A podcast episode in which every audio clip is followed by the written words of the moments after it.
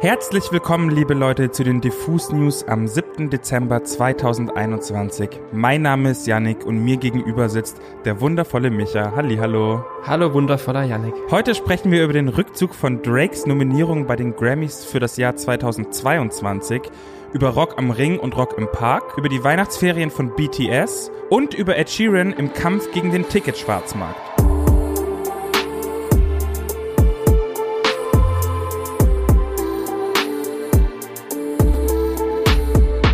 Egal ob Fan oder Kritiker, wer schon mal auf einem Ed Sheeran Konzert war, weiß, dass einem da eine Show geboten wird, die man so schnell auf jeden Fall nicht mehr vergisst. Dementsprechend groß ist immer der Andrang auf Tickets, so auch bei seiner aktuellen Mathematics Tour. Und daraus wollen manche eben auch Profit schlagen. So zum Beispiel die Firma Viagogo, die auf ihrer Website Tickets für begehrte Shows, wie eben die von Ed Sheeran, teuer weiterverkauft. Das Problem, diese Tickets, die eigentlich von Eventim verkauft werden, sind auf die ursprünglichen KäuferInnen personalisiert und berechtigen überhaupt nicht zum Einlass. Darauf weist Viagogo aber eben nicht hin und deshalb gab es jetzt eine einstweilige Verfügung von Seiten des Landesgerichts Hamburg gegen die Plattform. Viagogo darf keine weiteren Ed Sheeran Tickets verkaufen, ohne explizit zu erwähnen, dass diese wegen der falschen Personalisierung eben nicht zum Eintritt berechtigen. Das ist ein riesiger Erfolg in diesem Rechtsstreit, den FKP Scorpio, das ist der zuständige Veranstalter für Ed Sheeran in Deutschland, schon länger führt. Um nochmal mehr auf Nummer sicher zu gehen, hat man außerdem eine eigene mobile Ticketing-Technologie entwickelt und empfiehlt außerdem den Fans, Tickets ausschließlich über den offiziellen Anbieter Eventim oder dessen eigene Weiterverkaufsplattform Fansale zu kaufen. Die neuen Entwicklungen vor Gericht kommentiert der Rechtsanwalt von FKP Scorpio, Dr. Markus Schütz, wie folgt. Die Weitergabe im Rahmen der geltenden Spielregeln und zu fairen Preisen ist nicht das Problem. Problematisch wird es dann, wenn Karten von Anfang an in der Absicht gekauft werden, um damit Geld zu verdienen. Den Fans kann man nur raten, auf dem Schwarzmarkt und insbesondere bei Viagogo nicht das Risiko einzugehen, zu Wucherpreisen ungültige oder gefälschte Karten zu erstehen. Also bleibt nur zu sagen, passt beim Ticketkauf wirklich auf, ob ihr da gerade auf einer seriösen Seite unterwegs seid und checkt unbedingt die Geschäftsbedingungen und auch das Kleingedruckte. Ich weiß, das ist echt super lästig, aber so erspart ihr euch dann am Ende eine böse Überraschung am Einlass. Von einem Superstar-Konflikt zum nächsten. Es geht nämlich um Drake. Vor kurzem wurden ja die Grammy-Nominierungen für 2022 bekannt gegeben und wir wissen ja, dass dieser Preis in den letzten Jahren aus verschiedensten Gründen immer wieder Kritik einstecken musste.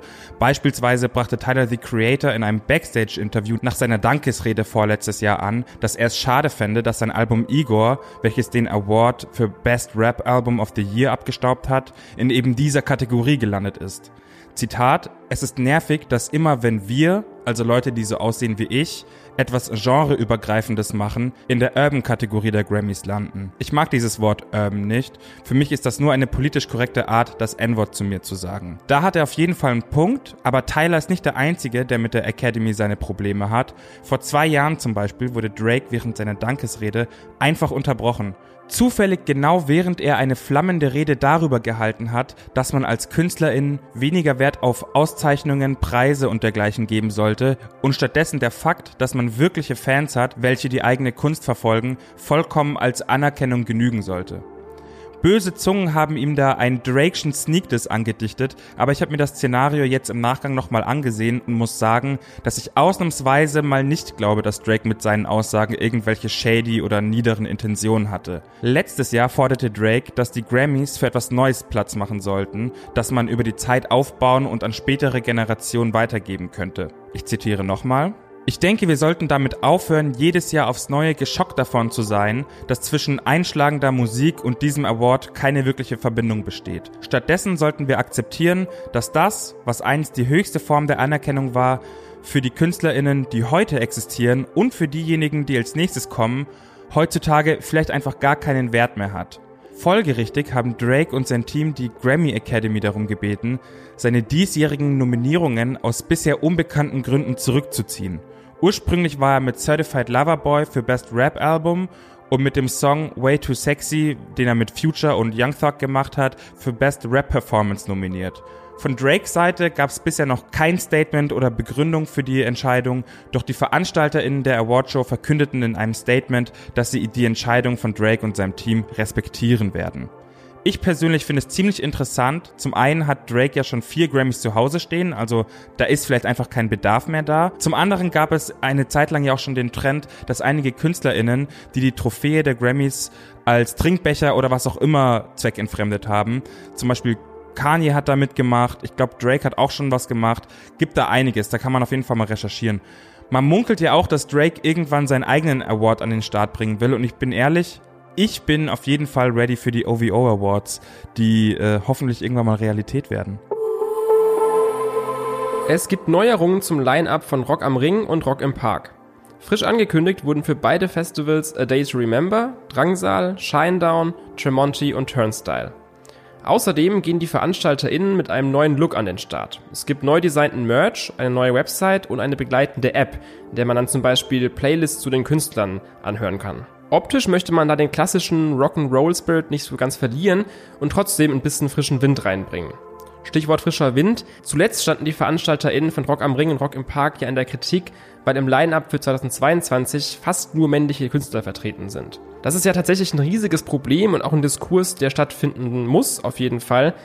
Aber zumindest in diesem Jahr wird es schwierig für die VeranstalterInnen, da noch groß auf Kritik zu reagieren. Denn das Line-Up steht ja schon lange fest und ist zum großen Teil ja auch noch das von vor zwei Jahren, bevor dann die große Pandemie kam und Festivals eben zwei Jahre lang verschoben wurden. Bis das Rock am Ring aber dann im übernächsten Jahr die Chance auf Besserung und eine neue Zusammenstellung von Künstlern und vor allem eben KünstlerInnen hat, bietet Drangsal Abhilfe an. Via Instagram hat der Musiker angekündigt, dass er bei seinem Auftritt auf den beiden Festivals Live-Unterstützung von Mia Morgan bekommen wird, um dem Line-Up ein kleines bisschen Diversität einzuhauchen.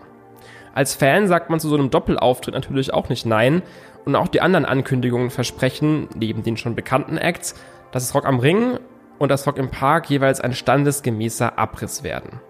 Wenn ihr übrigens mehr zum Festival Sommer 2022 wissen möchtet, checkt doch mal unsere Website aus. Da hat nämlich der liebe Daniel einen längeren Artikel zu dem Thema geschrieben. Denn wir haben natürlich alle Bock auf Live-Konzerte und auf bisschen Campingplatz-Action im Sommer. Aber so ein paar Haken gibt es dann hier und da eben doch noch. Checkt es auf jeden Fall mal, ist ein sehr spannender und informativer Text geworden. Zu guter Letzt habe ich für alle meine K-Pop-Arzenen und Mitglieder der Army, in Klammern natürlich in Caps Lock geschrieben, eine semi-gute Nachricht. Und zwar legen die Legenden von BTS eine kreative Pause ein. Keine Sorge, die Jingle Ball Tour 2021 soll wie geplant zu Ende gebracht werden, genauso wie ihre Permission to Dance on Stage Events.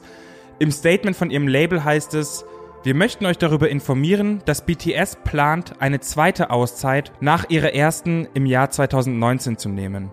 BTS ist die Pandemie über aktiv geblieben, um weiter mit Fans zu interagieren und haben im Zuge dessen unfassbare Erfolge verbuchen können und sich als globale Top-Artists etablieren können. In dieser Phase der Ruhe wird den sieben Mitgliedern der Band, die in den letzten Jahren unermüdlich gearbeitet haben, die Chance gegeben, sich neu inspirieren zu lassen und kreative Energie zu tanken.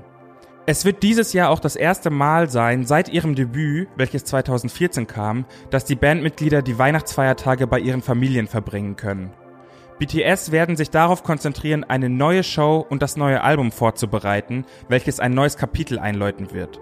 Außerdem wird die Band im März 2022 eine Live-Show für die Fans in Seoul auf die Beine stellen. Wir möchten gerne unseren tiefsten und verbindlichsten Dank an alle Fans aussprechen, die für BTS jubeln und euch mitteilen, dass sie als ihre beste und gesündeste Version ihrer selbst zurückkehren werden, damit sie die ganze Liebe, die sie bekommen, zurückgeben können. Ja, dem ist eigentlich nicht mehr viel hinzuzufügen, also bleibt stark, liebe Army, und vor allen Dingen bleibt gespannt, liebe Army, denn für mich klingt das schon so, als ob BTS allergrößten Bock hätten, 2022 das K-Pop-Game komplett auf links zu drehen, and I'm here for it. Liebe Leute, das war's auch schon mit den Diffus News am Dienstag. Ich danke dir, lieber Micha, für deine Zeit. Und ich würde sagen, ihr hört am Freitag wieder rein. Bis dahin, passt auf euch auf. Bussi, bussi, bye, bye.